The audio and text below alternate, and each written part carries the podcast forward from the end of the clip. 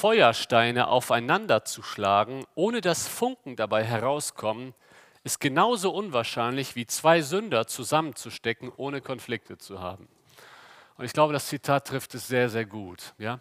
Die Ehe ist die engste Form von Gemeinschaft, die man haben kann. Man teilt sich sogar ein Bett, aber beide sind Sünder und haben den Hang, immer wieder zu sündigen aufgrund der fleischlichen Natur.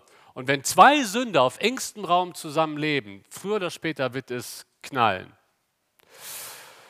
Das Thema ist ein Thema, was äh, einige heute Abend vielleicht sehr bewegt, weil es die aktuelle Realität ist. Und das sind schwere Zeiten. Ich spreche aus Erfahrung. Wir hatten im Jahr 2013 eine, eine richtig große Ehekrise und wir haben gesagt, wir werden darüber nicht schweigen, wir werden damit offen umgehen, um Menschen zu helfen, die in Ehekrisen sind. Aber es war das, eines der schlimmsten Jahre meines Lebens, wo man teilweise nicht wusste, wohin geht die Reise. Es hat uns beten gelernt. Deswegen kann ich verstehen, jeden, der an der aktuellen Ehesituation leidet, zumindest ein Stück weit verstehen. Ich möchte heute kein, Geheimre kein Geheimrezept hier liefern. Das Thema Eheprobleme überwinden könnte den Eindruck erwecken, so jetzt kommt Tipp 1, 2 und 3 und dann ist unser Problem gelöst. Das ist viel zu kurz gedacht. Das wird man an einem Abend nicht schaffen können, schon gar nicht in einer halben Stunde. Aber ich möchte einige Dinge weitergeben, die hoffentlich hilfreich sind, Eheprobleme anzugehen. Aber ich glaube, dass die Inhalte, die wir uns heute anschauen, auch für jedes Ehepaar sehr, sehr gewinnbringend sein können. Vielleicht sitzt ihr beide heute hier und sagt, eigentlich ist das gar nicht unser Thema. Preis dem Herrn, wirklich, so gut. Ähm, es, ist, es ist echt ein Segen, wenn man ähm, die sieben fetten Jahre und nicht die sieben mageren Jahre in der Ehe gerade erlebt. Und, ähm, aber ich denke dennoch, dass auch für alle, die, denen es aktuell sehr gut geht in der Ehe, dass da einiges dabei sein kann. Ich kann mich noch an ein paar erinnern, dass in die Eheseelsorge kam und ähm, sie schildern ihr Problem. Und ich sage Ihnen, wisst ihr was, das, woran ihr gerade zu knabbern habt, so geht es ganz vielen Ehepaaren. Und sie gucken mich so erstaunt an, sagen, wirklich? Damit haben auch andere zu kämpfen. Wir dachten, wir wären die Einzigen und wir sind besonders schlimm und hoffnungslos. Ich sage, nein, nein, nein, hier geht es ganz vielen in der Gemeinde so. Sie sagten, es sieht aber Sonntagmorgen immer so, so glücklich aus bei allen. Ja, es gibt das Phänomen, dass man sich im Auto noch kräftig gezofft hat und dann setzt man sich das Lächeln auf und kommt am Sonntagmorgen in die Gemeinde. Ich habe sogar manchmal den Eindruck, dass gerade da, wo es aktuell nicht läuft, da versucht man umso mehr einen schönen Eindruck nach außen zu geben. Das sind die schönsten Profilbilder bei WhatsApp, zusammen als Ehepaar. Und du guckst dir das an und denkst, was? Das, das weiß ich als Pastor und als Seelsorger, ja. Aber das steckt so ein bisschen in uns allen wahrscheinlich. Wir wollen nicht, dass andere wissen, dass wir Probleme haben. Und uns ist es wichtig, deswegen haben wir mal gesagt, zum Beispiel als Ehepaar, wir werden, wir werden offen reden, auch über Schwächen, über Fehler, weil diese, diese Transparenz so wichtig ist. Versteht mich nicht falsch, ich rede nicht davon, dass man sein Eheproblem überall hinaus posaunt. Das ist auch töricht. Ja, darüber werden wir gleich sprechen. Aber dass man in einer gewissen Weise, in einer Offenheit auch über Fehler und über Kämpfe sprechen kann, wo, wenn nicht in der Gemeinde, sollte man darüber reden können? Mit, mit äh, Menschen, die ähnliche Probleme haben und die für euch beten können. Ich möchte mal ins Thema einsteigen. Ähm, das will irgendwie wieder nicht klappen. Muss der Techniker wieder nach vorne kommen? Dann funktioniert es. Willst du oben schalten? Ich bin zu schnell, okay. Mach mal langsam.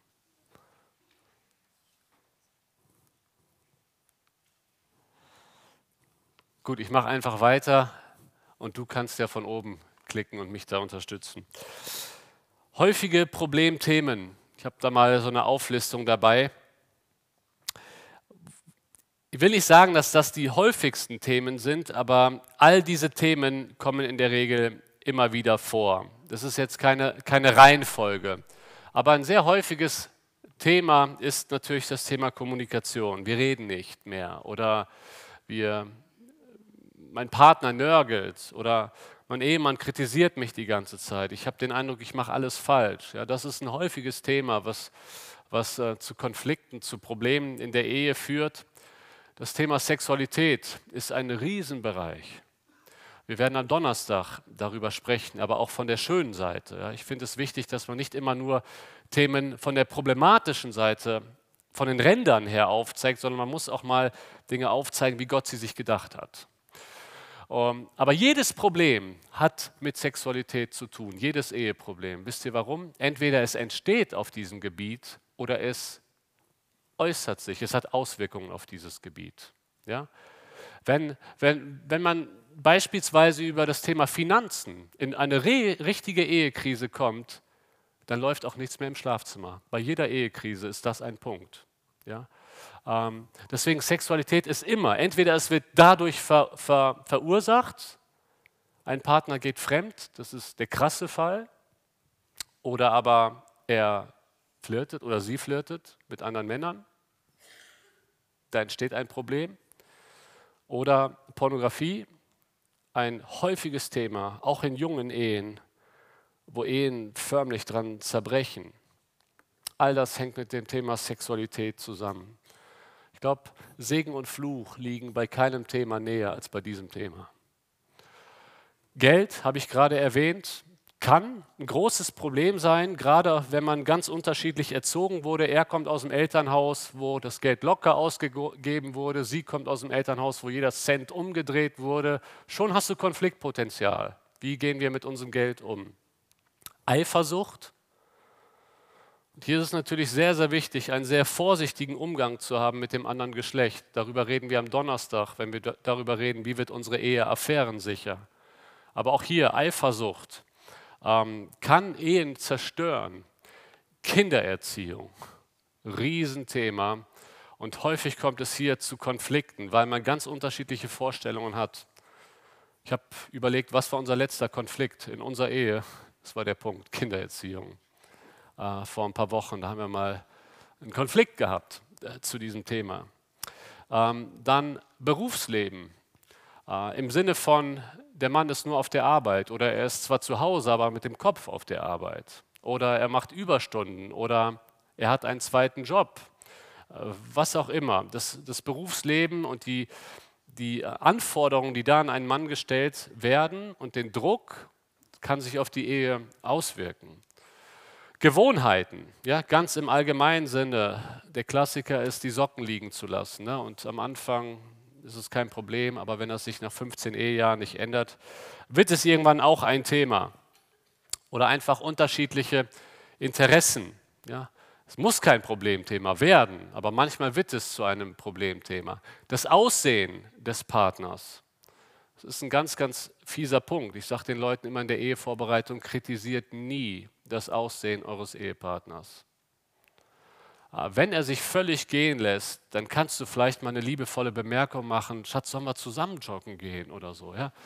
Aber es ist, es ist was anderes, als ihn zu kritisieren oder ihn fertig zu machen. Oder andersrum, sie. Ja? Schatz, du bist aber dick geworden, bitte sag das nie deiner Frau. Es setzt deine Frau unter einen ungeheuren Druck. Vor allen Dingen, wenn man überall die Plakate sieht, die mit Photoshop bearbeitet wurden und eine Frau denkt, ich muss auch so aussehen äh, mach das nie mit deiner Frau. Verwandte auch. Vor allen Dingen, wenn sich Verwandte, Eltern oder Schwiegereltern in die Ehe einmischen wollen. Das hat so viel Konfliktpotenzial. Und da ist es wichtig, auch mal den Eltern, die Eltern dürfen nicht mehr in die Ehe reinreden. Dürfen nicht. Und der Mann hat die Verantwortung, seinen Eltern oder auch den Schwiegereltern zu sagen, euren Rat hören wir gerne, aber mischt euch bitte nicht ein, hier müssen wir eine Entscheidung treffen. Das kann Ehen kaputt machen. Aber damit auch verbunden, welche, welche Eltern besucht man lieber? Wir sind immer nur bei deinen Eltern, können wir nicht auch mal zu meinen Eltern? Ja, all das sind Punkte, die können zu Eheproblemen führen. Faule oder passive Männer, ja, das ist letztendlich das Thema, was wir gerade hatten. Auf der anderen Seite unordentliche Frauen. Ja, ich hatte jetzt in den letzten drei Wochen zwei Männer da, die sagen, wir unsere Frau macht uns kein Frühstück, unsere Frau ist unordentlich. Ob das jetzt so ist, weiß ich noch nicht. Ja, man muss ja immer noch mit der anderen Seite sprechen. Aber dass das ein Thema ist, Medienkonsum. Ja, er sitzt nur vorm Fernseher oder sie oder die ganze Zeit am Handy, am Smartphone. Hobbys, die zu viel Zeit einnehmen. Ja? Hier geht es nicht unbedingt immer um Dinge, die an sich schlecht sind. Ja? Ein Hobby ist nicht schlecht. Es geht einfach nur darum, es kann zu einem Problem werden, wenn es zu viel Raum einnimmt in der Ehe. Oder Urlaub. Der eine will an den Strand, der andere in die Berge. Schon hast du einen Konflikt. Ja, muss man sich neu finden. Wir waren immer am Strand mit unserer Familie. Ja, aber wir waren in den Bergen. Und damit verbinde ich so viel. Ja, was jetzt? Was jetzt? Wie geht man damit um? Ich möchte zunächst einmal über falschen Umgang mit Ehekonflikten oder Eheproblemen. Also ich unterscheide jetzt nicht so, so stark zwischen Konflikten und Problemen. Es ist nicht ganz ein, ein und dasselbe. Man kann einen Konflikt haben und ihn wunderbar klären. Daraus entsteht kein Eheproblem. Ja? Aber dennoch, die Prinzipien, die ich weitergeben möchte, sie gelten für Konflikte im Sinne von einer heftigen Diskussion an einem Abend und sie gelten für Eheprobleme im Sinne von einer Krise, in der wir seit Monaten stecken. Ähm, da will ich jetzt in der Anwendung gar nicht so sehr eine Unterscheidung machen. Ein falscher Umgang ist, das zu verdrängen oder zu überspielen. Ja, so nach dem Motto, wir dürfen kein Eheproblem haben, also haben wir kein Eheproblem. Häufig, und äh, das werden eure Ältesten, eure Pastoren hier sicherlich bestätigen können, häufig sind es die Frauen, die die Initiative ergreifen und sagen, wir haben ein Problem, ich melde mich jetzt bei unserem Pastor ob er uns helfen kann. In 80 Prozent der Fällen. Selten, dass ein Mann die Initiative ergreift. Und manchmal ist es, du denkst, du redest von zwei unterschiedlichen Situationen. Die Frau kommt und es ist wirklich ernst und sie schüttet ihr Herz auf. Und dann sage ich, okay, ich muss mit deinem Mann sprechen. Wie geht es euch in der Ehe? Ja, eigentlich gut. Ja, Moment. Ja? Verdrängen. Wir dürfen kein Problem haben, also haben wir kein Problem. Weil dahinter steckt Stolz. Wenn ich zugebe, dass wir ein Eheproblem haben, dann habe ich als Ehemann versagt, weil ich verantwortlich bin für die Ehe. Häufig ist es der Stolz der Männer, der sie hindert, ähm, Hilfe zu holen. Ein falscher Umgang mit Ehekonflikten oder in Konflikten beziehungsweise in Problemen ist gewinnen wollen, sich durchsetzen wollen. Ihr Lieben, wenn jeder der beiden gewinnen will, verlieren beide. Wenn jeder der beiden gewinnen will, verlieren beide. Es geht nicht ums Gewinnen, es geht darum, die Sache zu lösen. Den anderen austricksen. Ähm, vielleicht gerade, ähm, ja, da gibt es, wenn man, wenn man so ein bisschen listig ist, kann man ähm, und redegewandt ist, kann man versuchen, den anderen auszutricksen. Oder was auch falsch ist, und diese Tendenz sehe ich eher bei Frauen, immer nachgeben. Das sind vor allen Dingen äh, Menschen neigen dazu, die sehr harmoniebedürftig sind. Ja? Und das ist an sich eine gute Eigenschaft, immer um Harmonie ähm, zu streben. Das ist biblisch, das ist Philippa 2. Ja?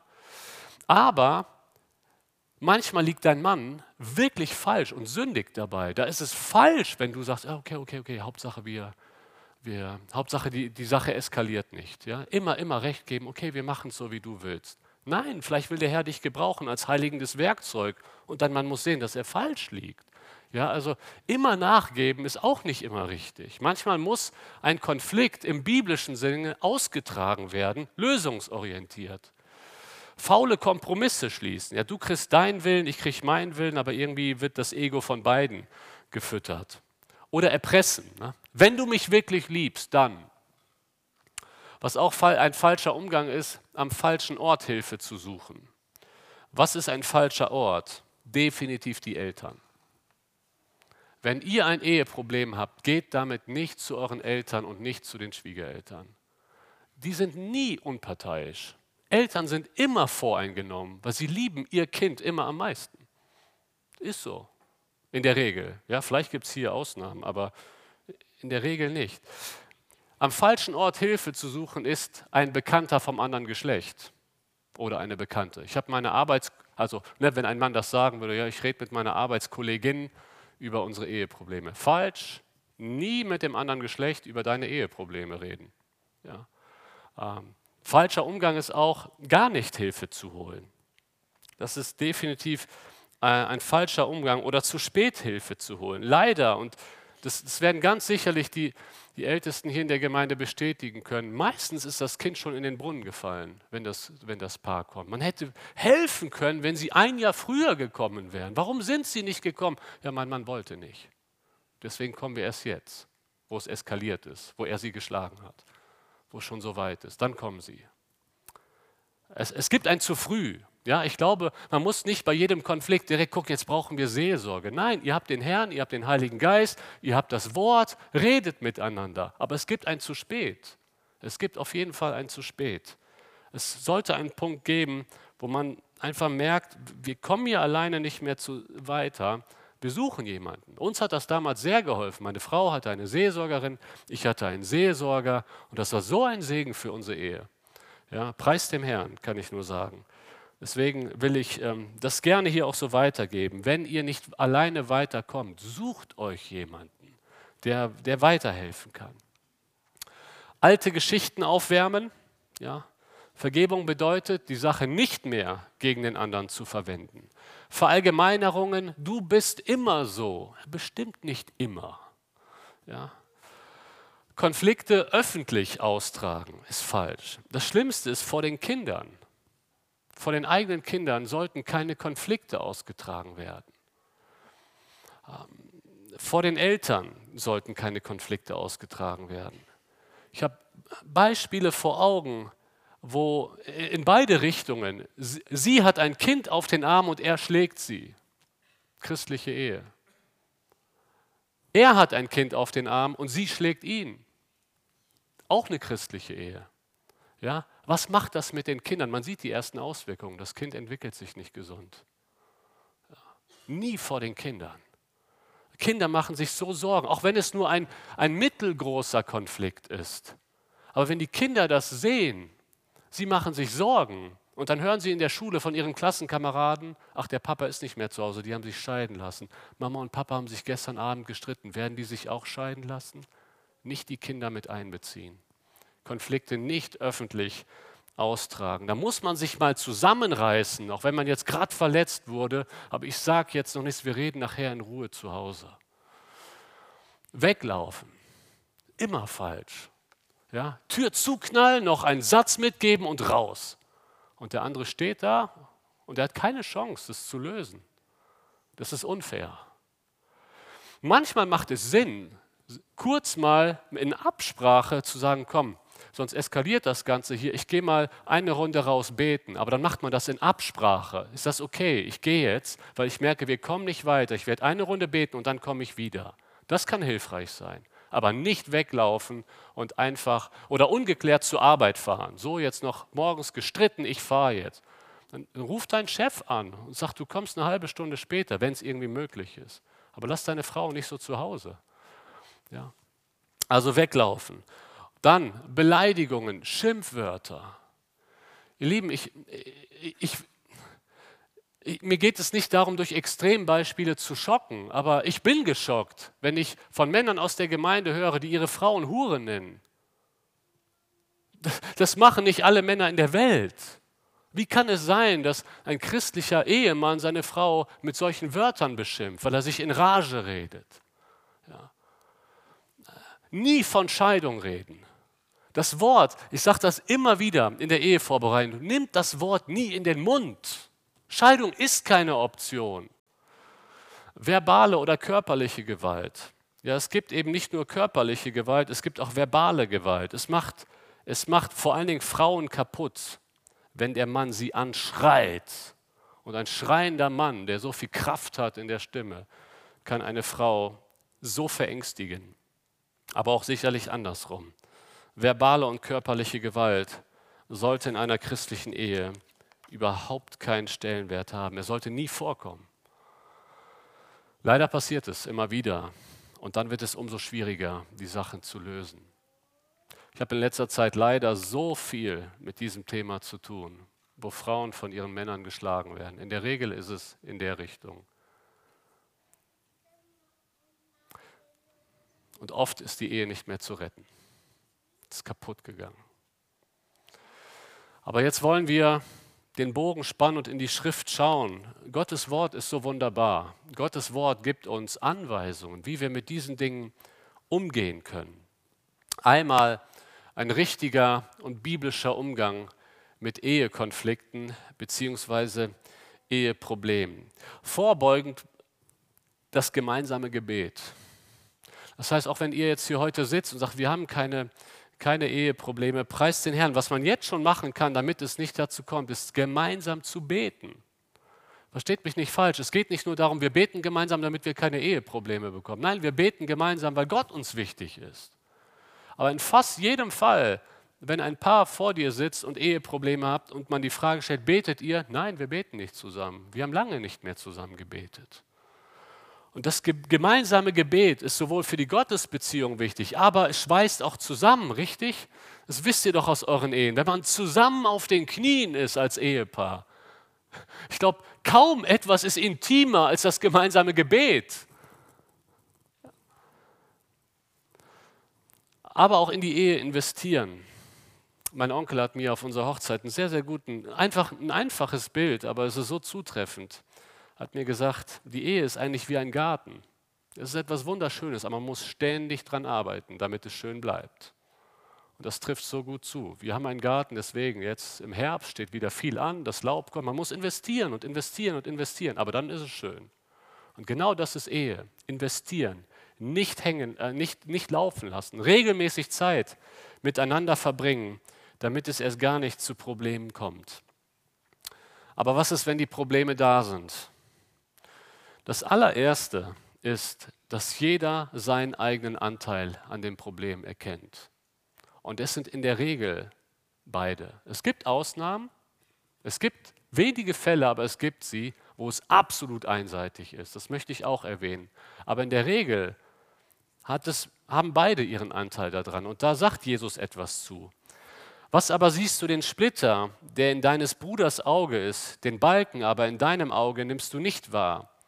Oder wie wirst du zu deinem Bruder sagen, erlaube, ich will den Splitter aus deinem Auge ziehen und siehe, der Balken ist in deinem Auge.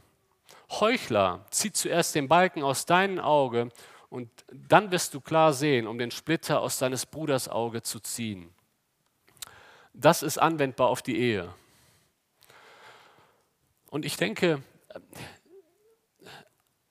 wir neigen viel zu schnell dazu, immer nur die Fehler unseres Ehepartners zu sehen. Immer wenn man ein Paar vor sich hat, in der Regel ist es eine Beschuldigung. Du machst das, du machst das, du machst das. Ich bin so froh, letzte Woche rief ein Mann an, der um, um Eheseelsorge gebeten hat. Und äh, ich war mit ihm im Gespräch und er sagt, ich habe auch einen großen Anteil. Und ich merke im Laufe dieses Gesprächs, er fängt mehr an, über sich zu reden als über seine Frau. Das ist meistens anders. Meistens kommen die Männer und beschweren sich über ihre Frauen. Oder umgekehrt, die Frau kommt und beschwert sich nur über den Mann. Hier kam ein Mann, der sagt, ich sehe wahrscheinlich irgendwas nicht, aber ich habe ich hab einen großen Anteil an unseren Eheproblemen und ich möchte in die Eheseelsorge, damit mir geholfen wird. Ich habe gesagt, Bruder, es gibt so viel Hoffnung für eure Ehe. Es gibt so viel Hoffnung für eure Ehe, weil du an deinem Problem arbeiten möchtest. Damit muss es beginnen, dass wenn, ihr wenn, wenn, wenn ein Eheproblem da ist, dass man sich zuerst die Frage stellt, was ist mein Anteil? Nicht immer der Splitter, sondern mein Balken. Was sehe ich nicht?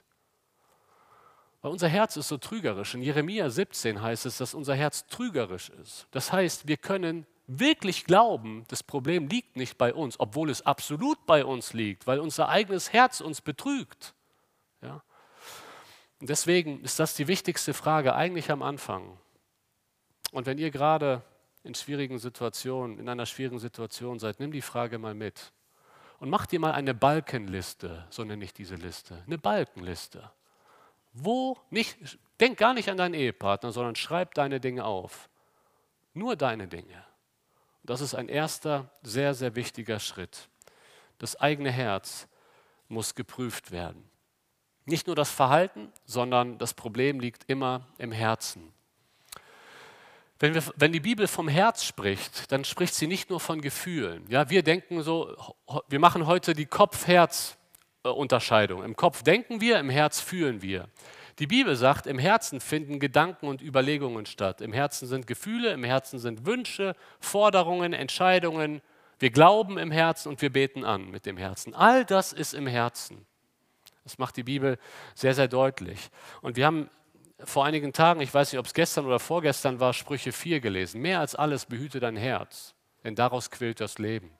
Wer ein Eheproblem lösen will, muss in, in seinem Herzen beginnen. Und da könnte man sich erstmal die Frage stellen, was läuft in meinem Herzen falsch, wenn solche Worte aus meinem Mund kommen. In Lukas 6, Vers 45, da heißt es, der gute Mensch bringt aus dem guten Schatz seines Herzens das Gute hervor. Und der Böse bringt aus dem Bösen das Böse hervor, denn aus der Fülle des Herzens redet der Mund. Manchmal sagen wir, ach, das ist mir jetzt so rausgerutscht, aber das meinte ich gar nicht. Äh, doch. Weil das, was in unserem Herzen drin ist, davon redet der Mund. Ja? Und wenn man sich gegenseitig anschreit, kann man auf sein Herz zurückführen. Was ist in meinem Herzen? Unser letzter Konflikt war Kindererziehung. Meine Frau hat äh, in Bezug auf unsere Tochter äh, mir den, einen Hinweis gegeben, was, was hilfreich wäre, weil sie einfach viel mehr Zeit mit unserer Pflegetochter verbringt und sie besser einschätzen kann. Und ich habe mir vorgenommen, alles klar, ich möchte ein guter Vater sein und ich setze Dinge um. Und ähm, dann habe ich etwas falsch gemacht in den Augen meiner Frau und es war auch falsch. Aber das habe ich nicht direkt so gesehen. Meine Frau sagt mir im Nachhinein, du, wenn du das so und so machst, denkst du, das ist gut? Und dann hat sie mir ein paar Dinge aufgezeigt und ich wurde so in meinem Stolz gekränkt. Und ich habe etwas gesagt, jetzt, ich habe nicht geschrien, äh, aber ich habe ziemlich beleidigt reagiert. Und ich habe diese Situation genutzt. Okay, André, was ist in deinem Herzen abgelaufen? Warum hast du so reagiert? Sie wollte dir helfen, deine Tochter besser zu erziehen. Und du reagierst so kindisch, was ist passiert? Und ich musste gucken, mein Stolz. Ich will es doch richtig machen. Ich will der gute Vater sein. Und sie hat genau da angesetzt. Gott hat sie wieder als heiligendes Werkzeug gebraucht. Und ich habe im Stolz reagiert. Und Dinge kamen aus meinem Mund, die in meinem Herzen waren. Stolz, gekränkter Stolz. Ja? Und das ist immer der erste Punkt. Was habe ich gerade gemacht? Warum? Was ist der Grund in meinem Herzen? Wenn du anfängst, diese Frage dir regelmäßig zu stellen, es wird so wertvoll sein. Gott wird dich heiligen und dir die die düsteren Kammern deines Herzens aufzeigen, damit du weiterkommst. Dann auch eine ganz wichtige Frage, sind die Wünsche in meinem Herzen zu Forderungen geworden?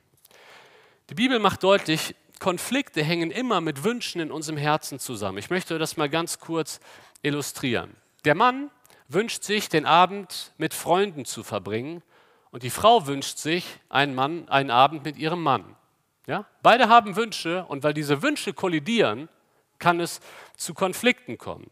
Ein Mann kommt abends nach der Arbeit nach Hause und wünscht sich einen schönen romantischen Abend mit seiner Frau. Seine Frau hatte einen harten Tag und will um 21 Uhr schlafen gehen. Wir kennen solche Situationen in unseren Ehen. Konfliktpotenzial, unterschiedliche Wünsche. Die eine will den Abend mit seiner Frau verbringen, all inclusive, sie will schlafen. Ja? Was machen wir jetzt? Unterschiedliche Wünsche. Der Mann würde gerne den Sonntag mit der Familie verbringen, die Frau möchte gerne ihre Eltern am Sonntag einladen. Unterschiedliche Wünsche. Der Mann kommt nach Hause und hat den Wunsch, dass es zu Hause sauber ist, die Frau hat es nicht geschafft. Die Frau hat den Wunsch, dass der Mann nach der Arbeit den Kopf frei hat, aber die Arbeit ist momentan so herausfordernd, dass er den Kopf nicht frei hat. Ein Wunsch, der nicht erfüllt wird. Die Frau hat den Wunsch, dass der Mann sportlich aussieht, aber sein Bäuchlein wird größer und in ihr wächst die Unzufriedenheit. Konflikte hängen immer mit Wünschen zusammen. Aber Wünsche an sich sind nicht das Schlechte. Sie dürfen nicht zur Forderung werden. Und da möchte ich jetzt mal Jakobus 4 lesen. Jakobus 4 stellt die Frage, woher kommen Probleme und Konflikte? Woher kommen Kriege und woher Streitigkeiten unter euch? Nicht daher aus euren Lüsten, die in euren Gliedern streiten. Ihr begehrt und habt nichts, ihr tötet und neidet und könnt nichts erlangen, ihr streitet und führt Krieg, ihr habt nichts, weil ihr nicht bittet. Ihr bittet und empfangt nichts, weil ihr übel bittet, um es in euren Lüsten zu vergeuden. Jakobus stellt die Frage, woher kommen Kriege und Streitigkeiten? Man könnte hier genauso fragen, woher kommen Eheprobleme?